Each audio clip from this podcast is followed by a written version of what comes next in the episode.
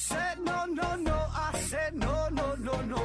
You say take me home. I said no, Perignon. You said no, no, no. I said no, no, no, no. No, no, no, no.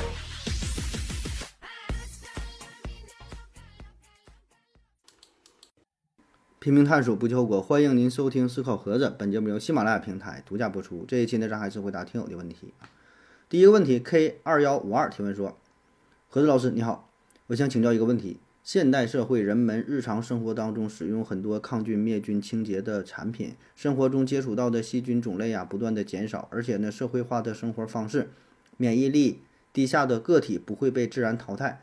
那么在这种情况之下，人类在发展几十代会不会出现免疫力过于低下而不适应自然环境的现象啊？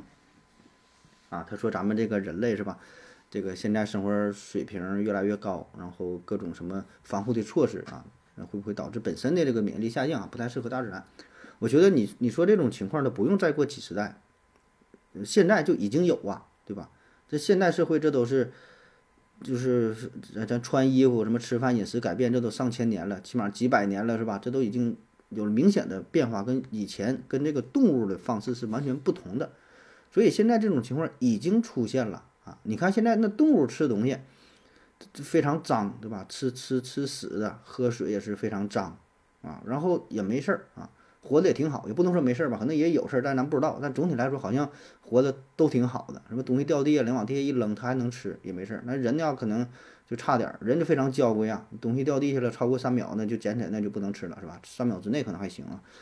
因为这你吃了，反正你肚子疼不，就是不是难受呗，是吧？你喝点水也是，喝点水现在那都得讲究，都得什么矿泉水、纯净水啊。你就是家里边得有，还得有什么那个这这净水器净化的啊。最差最差，咱这水放出来也得是加热之后才能喝，是吧？你一般的水喝完了，它真难受，是吧？真不行啊！就感觉在生存这个问题上啊，就咱们整体的状态真是猪狗不如啊，跟人真比不了。你看那猪一天那都是啥样的啊？所以我觉得这就是与咱们的生活方式这种改变有很大的关系啊！你想想，咱们祖先在大自然当中那时候活得多么快乐，是吧？天天在树上爬来爬去的，逮啥吃啥啊，活得很好。啊，慢慢的是学会了用那个用那个火呀，这个吃吃吃烧烤是吧？吃熟的东西，然后呢又穿衣服啥的，生活越来越讲究，生活环境越来越好，水平也提升了啊。所以这样的话带来的另外一个结果，一个副作用就是让我们啊适应自然原始状态的这个能力在逐渐的减弱，是吧？就说咱把咱咱现在你说你给你扔到这个非洲大草原上，扔在什么热带雨林当中，你说你能活下去吗？很难，是吧？你看那都是什么生存挑战的极限的，贝爷呀，又是谁的，是吧？那种的活的那都挺费劲啊。就咱这小体格，两天就得被照死啊，保证是不行。所以我说，你说这体这这这个这个什么体质改变哈，保证它已经变了。现在我感觉它就已经变了啊。那还有一种理论哈，就稍微说一句啊，跟你这个问题问题也有点关系，就是关于这个医学啊。你看咱现在医学是非常发达了吧？跟过去相比是吧？咱们现在好像变得已经很很厉害了啊。很多过去这病就是等死了，现在可能也能让你延缓一下啊。然后有人就说嘛，这个医学呢，恰恰是阻碍了人类的进化啊，因为在原始状态叫什么叫什么适者生存呐，什么是吧？就是谁厉害谁强，你能活下来。你弱，你你病病歪歪，身体不行的，那你被大自然淘汰，你就死了，你没有什么后代，留下来的都是最强大的，也不能说最强大，最适应这个这个环境的，是吧？这大自然是经过筛选的，而我们人类呢，你看咱们人类当中，那你不管是身体好不好，那你都得活着呀，是吧？身体不好，你去看病去啊。所以呢，这些身体比较弱的物种，没有及时的被淘汰，也活着了，是吧？那么这样的话呢，就会导致啊。人类的这个物种，不管是强制弱，你都活着，这就违背了本身的进化的规律啊！进化的规律应该是适者生存，不适者被淘汰，咱就不淘汰。那你就这样的话，慢慢对于这个物种来说，可能就是挺不利的。当然，这是一部分人的理论啊，这这不不是我说的，我我也不认可这个观点哈。我什么态度，我这我暂时保留一下，我不告诉你们啊。下一个问题，我是刘曙光提问说：何老师你好。烂尾楼那么多，为什么没有保险公司搞个烂尾险呢？国家，国家可以他们嘛？啊，就像交强险一样。呃，K 二幺五二回复说，楼市好的时候没人买，楼市坏的时候保险公司赔不起啊，保费太高客户又不接受，太低的话公司还赔钱啊。这个六十岁以上的老年人，嗯、没有健康险一样啊啊，说这个买楼的时候顺便买个烂尾险是吧？你想想好像也挺好的是吧？建成了就认地儿了啊，建不成的话呢，烂尾了呢，对吧？这个保险公司赔点钱是吧？这个想法挺好，但是很难实行啊，对吧？刚才那位朋友基本把这几种情况都都说了啊。你说你这个保费多少钱合适啊？比如说你买这个房子啊，咱说便宜点啊，咱说小城市咱便宜点儿，一百万买了全款一百万的房子，你说你这个保险上多少钱合适？一万啊，十万啊，一百是吧？多少钱合适呢？是吧？而且呢，它这里边吧，它有一个风险性啊，除了刚才那位朋友提到的这些，呃，像六十岁以上的。这个人群哈，想想上保险很费劲。它这里边吧，烂尾这个事儿能人为操控啊。你想想哈，你是一个开发商，你开发了一个楼盘，然后你也可以自己去买这个烂尾险呐。当然，你可以不是你自己身份去买，那一查人就知道了。你这开开发开发商是刘敬正，然后他要买保险了，他开发商是刘敬正，然后呢，买保险这个人可以用黄博士啊，俩人做一个扣，然后。故意烂尾，对吧？我烂尾了之后呢，让黄博士那边是受益啊。我买完保险了，烂尾赔钱，那保险咱都知道啊，那收益那赔老多钱了。你花一百块钱买保险，那赔可能都得赔好几万，是吧？所以在这种情况下，开发商还盖什么楼啊？我他妈就跟你玩保险就完事儿了，盖个楼烂一个，盖个烂一个，然后那面再在这个从保险上获益。所以啊，保险这个事儿吧，它里边如果是有人为可操控的因素在里边的话。那么这种保险风险性就极大，没有哪个保险公司愿意去做啊。保险保险是保的啥呢？是这种是这种天灾，是这种意外，是这种非呃可人类可操控的因素啊。你说是车险啊，出事故意外，当然也有这个造假骗保那有啊。但是绝大多数啊都是这种呃那这种自然产生的，或者是什么意外险，叫这个像什么地震呐，什么水灾呀、火灾呀，就是这些呃相对来说。人为可操控因素比较小的情况下才能去保。如果说这个事儿你是能人为控制的话，那么这里边就有很大操作空间。那么对于保险公司来说就非常不利的，它很很可能就是一个赔钱的买卖。而且特别是房地产这事儿，那动辄那都是几亿几亿的、几十亿上百亿的嘛，谁敢整？整不好一一批一一锤子买卖下去赔了，这保险公司就就废了、倒闭了。下问题，思维盒子提问说：盒子盒子，一个人犯了罪。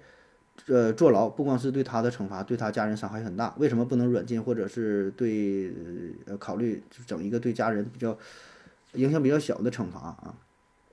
呃，下边盒子盒子小粉丝回复说，嗯，那受害人和他的家属就会伤心。东东护士护士护士回复说，不光是个人的责任，也是家庭责任，更是社会的责任啊啊！他说一个人这个犯罪了，然后给他关起来啊。对家人也是影响，那你那你要这么说的话，那受害者受害的话，受害的也不是他一个人呐，他的家庭也受到影响了，对吧？你说咱一个，几呃一个男的家庭主力，然后呢受伤了被人打了，那打傻打植物人了，那你说这个单纯是对他的影响吗？对他的家庭、对他的父母、对他的爱人、对他的子女都是影响啊，或者说就一个小孩儿吧，你说你受害了被人打了。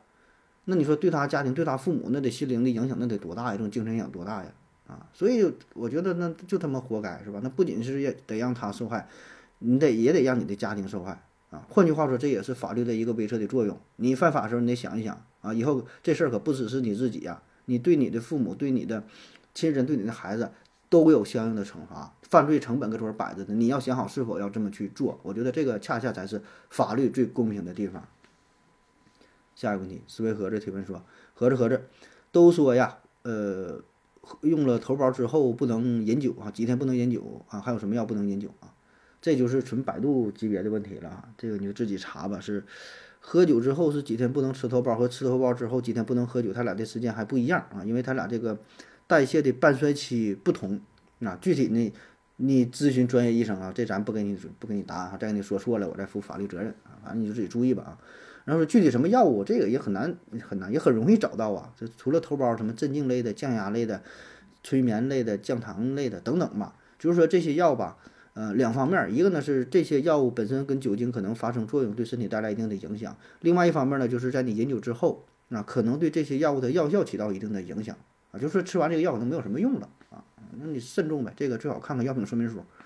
下一个问题，呃，吊班仙仙提问说，我那个问题可能被虚无了，我再问一遍，为什么管抠门啊叫抠门的人叫鸡贼哈？为什么管小姐叫做鸡？鸡到底招谁惹谁了？啊，说鸡贼这个词儿怎么来的呗，是吧？鸡贼吧，这个词儿，呃，好像是就是北京话，就是北京说的多哈。咱咱这边反正我倒是听过说这谁说谁谁鸡贼，咱也能明白，但是用的不多，起码我接触的人不多哈，就知道这个意思，但是不常用啊。好像是北京用的比较多。反正我听那个郭德纲相声，经常就说鸡贼，谁谁谁鸡贼是吧？北京话啊，就形容这人非常抠门，非常吝啬啊。很能很能算计，有点小心眼儿啊，挺狡猾的，叫鸡贼呀。那么说这个鸡贼怎么来的哈？为啥不叫鸭贼，不叫不叫狗贼，不叫鹅贼哈？我瞎分析啊，我感觉首先鸡这个词儿吧，就给咱的感觉就是比较小气。鸡嘛，你还说小肚鸡肠啊，什么什么一地鸡毛，不不是一地鸡毛，铁铁公鸡一毛不拔。就都跟这个鸡有关，一提这个鸡的动物，好像就比较小气。再加上“贼”这个字儿，那“贼”那不就是贼的本身意思呗，是吧？不是什么不是什么好词儿。那放在一起呢，就表示这人比较比较吝啬的啊，比较有心机，有贼嘛，比较能算计啊。那么另外那个问题哈，就说什么小姐为什么叫鸡啊？这就不回答了，回答我这节目里下架了。下一个问题。上海一九四四提问说：“请问何子老师，小孩做包皮手术全麻的话，需要插尿管吗？什么年纪做比较好啊？我不想全麻，但又担心孩子大了害羞不愿意啊，和家长讨论这类的问题啊。啊，我又担心孩子大了害羞不愿意和家长讨论这类的问题啊，所以想问问什么年龄做合适啊？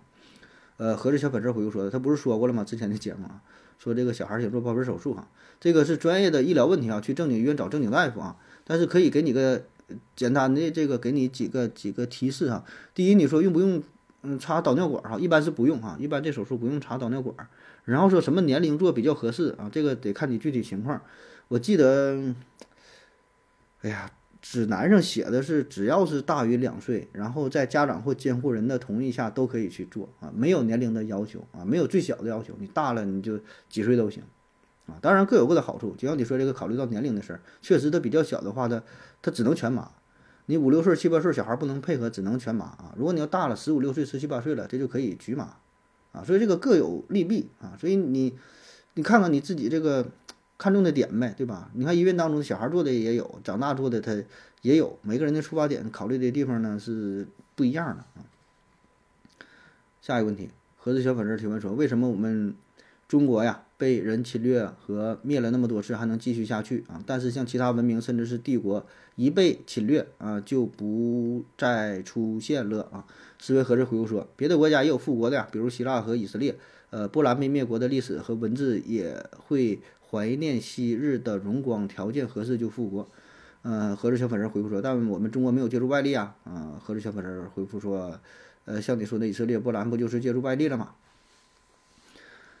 哎呦，这个话题非常大，是吧？说咱中华民族是吧？历史上被入侵了这么多次，然后我们最后都能一路走下来，最后呢都能取得最终的胜利啊？为什么会这样啊？简单的说呢，就是咱中国人民不屈不挠、勇于抗争、勇于与侵略者斗争到底的精神，对吧？咱们绝不屈服，斗争到底，奋发图强，开拓进取，啊，就是咱们咱们有强大的这个意志品质，然后然后就是。就咱就很厉害，咱就很顽强呗。这玩意儿你说咋说呀？下一个问题，力 king Z，力 king Z 啊，这不是流泪的女粉丝吗？哈，嗯，说何子老师你好，我们办公室三个大老爷们儿，我一个小女孩儿啊，他们天天一言不合就开车啊，我这个小清新呐，我还是个小清新呐，我该怎么制止他们？老公回复说，改变不能忍受的，忍受不能改变的啊。然后他说，到时讲讲怎么忍受，怎么改变呢？啊，说这个办公室的问题啊，办公室的关系怎么处理啊？三个大老爷们儿，一个小姑娘啊，三个人带着没事就开车啊。我估计啊，这三个老爷们儿是故意给你听的。换句话说，如果你不在场的话，这三个人啊，反而不开车，反而会聊点别的东西啊。就是越有小姑娘在，哎，他越是表现越越是越是这个讲点这个荤的，讲点这个黄的啊。这这这帮人就是臭不要脸啊！真是，哎，咋说呢？我上去我想，我想。踹踹他个嘴巴子啊！那么遇到这种情况怎么办？真是没有什么好办法，怎么改变不能忍受的忍受不能改变呢？是吧？这话倒是如此，那具体这个问题怎么去做啊？我觉得首先呢，咱就表明态度，啊，就是你转身就走，就是你这个态度不是说我我不爱听，讨厌讨厌讨厌，哎呀，你们说的我都不好意思了，哎呀，不要这么说了，千万别这样啊！你越这样，他们越跟你讲，就是你听到这个事儿，你转身就走，没有任何回应啊，尽量能躲多远躲多远，然后自己该干啥去干啥去，不搭理他们。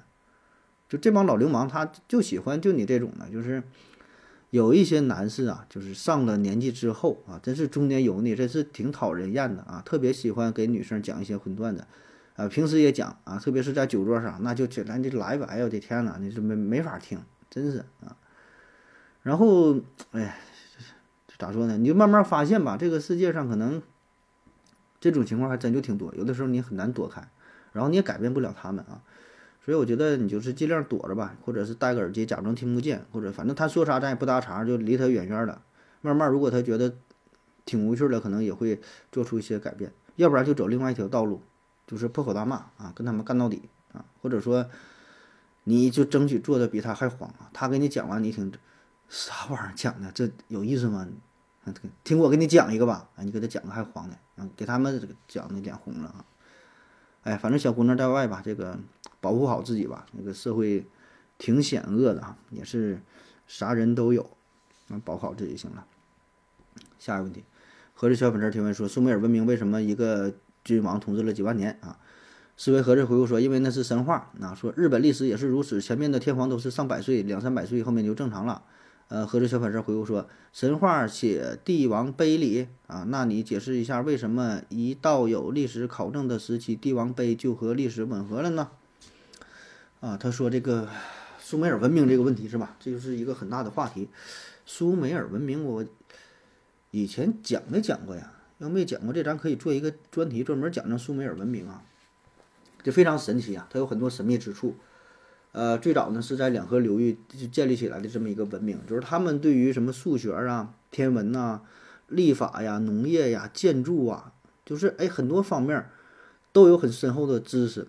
然后呢，就他这个知识就明显不符合他那个他他他他那个身份，他那个时代，就感觉这玩意儿，现代人有些事都都整不明白啊。计算什么行星的轨道啊，什么周期什么玩意儿的，什么数学什么整事儿啥的，就咱都不会啊，他都能就会啊，就可厉害了啊。这话题很大哈，咱就直接说你这个问题吧。说这个统治者为什么都能统治几万年哈？这个是不是真的啊？那么说这个统治几万年这个说法是从哪来的？哎，就是。提到的说这个帝王碑啊，人家是就是刻这个石头上，上面写着呢啊，就是在苏美尔他的这个遗址当中，呃，出土过一些苏美尔的叫王表啊，就是说这个帝王碑就就就叫王表啊，就是一个石板呐，石板上面刻了一些文字，这个文字呢记录的哎挺准确，跟历史上那些事件记录的挺准确，然后呢这上面它也记录了就是帝王的你说统治的时间啊，他这个。这个王表啊，它是分两部分，一部分呢是大洪水之前，一部分呢是大洪水之后。在大洪水之前呢，有八位王，啊，八个统治者，八个统治者统治多少年呢？二十四万年，二十四万年，啊，每一位统治者的就是统治的时间都超过一万年，啊，有长有短啊，有的两三万年的，长的最长是第三代王统治了四万三千两百年，然后大洪水之后呢，统治的时间就是明显缩短了啊，有一千多年的。有这个五六百年的、三五百年的，哎，到后来呢是缩短到几十年的，就是跟咱正常人类的寿命就差不多了啊。那么至于说他是否真的就统治了上万年，为什么能统治上万年呢？这个事儿也没有什么证据啊。但是人上面确实就这么写了，然后呢，就有人从不同的角度去理解啊。有人说。嗯，就是为什么写这么长时间呢？用了一种夸张的方式，就是想要彰显这些就是这个这个王嘛，统这些统治者嘛，叫天授神权，就把他们写的，呃，非常非常厉害，非常牛逼啊，就非常神秘，然后一种一种尊敬。比如说他统治了五十年，可能给他说的就是五万年呗，就是利用这些夸张的方式啊。然后也有人说嘛，可能大洪水之前他们的记录的时间跟咱们现在的理理解的这个时间可能不一样啊。比如说那个时候。呃，可能就是管一天就叫做一年，啊，统治一万年就一万天，那你看统治一万天的话，一万天多少年？三十年呗，差不多。啊，你这么一听呢，可能可能还行是吧？还还挺像统治统治两两万年就是两万天，那两万天大约也就是个五六十年左右。哎，你看这个就对上了，跟一个人的生寿命还差不多啊，也也有这么理解的啊。当然具体是咋回事，咱也不知道。也有可能人家的寿命就是长呗。那以前的人都厉害，啥事儿干不出来。下一个问题，思维盒子提问说：盒子，抖音里边那种劝酒的那种劝酒的啊，呃，一个人说我肝胆呐什么有问题不能喝，劝酒的说没事儿没事儿，我市医院有朋友出事儿，我带你去看病去。那么这种情况我真的发病了，劝酒这人是否要负责？还有呢，我说我吃了药不能喝，然后还继续劝，那那人拿一个头孢说的，我就吃两我吃两个药了，然后你别让我喝了，这个时候再喝了，这出事儿要负责嘛？然后盒子小粉丝回复说：呵呵，这事儿就看法院怎么判了啊。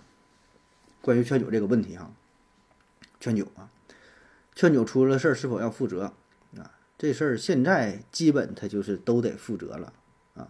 嗯，新闻好像头一阵总报，现在少了。头一阵经常报一些，就是因为劝酒出事儿的呀，那都跟着，那就都没没沾上边儿，那就你该负责负责呗，就是赔钱的啥的，对吧？倒不说给你判几年吧，你赔点钱你也你也够受的啊。